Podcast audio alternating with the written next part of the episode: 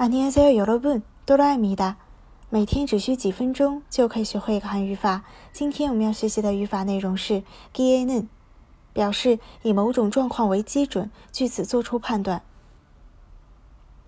首先看一下例句：这个饭两个人吃有点不够。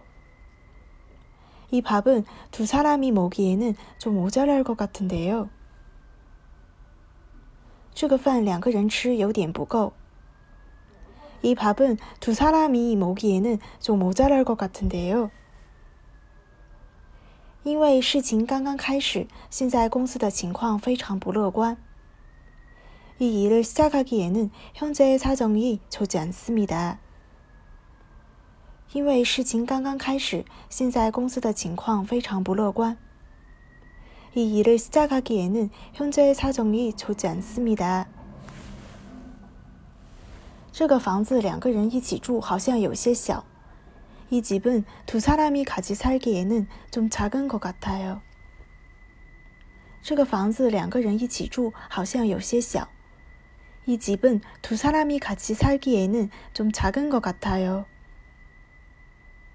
自己解决这事情好像有点累。이일은혼자하기에는좀피곤할것같아 요。 自己解决这事情好像有点累。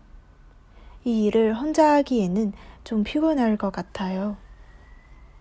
需要注意的是，기에는可以缩写成기엔来使用。以上呢就是我们今天的内容了，你学会了吗？오늘코너는여기까지고요그럼우리다음에봬요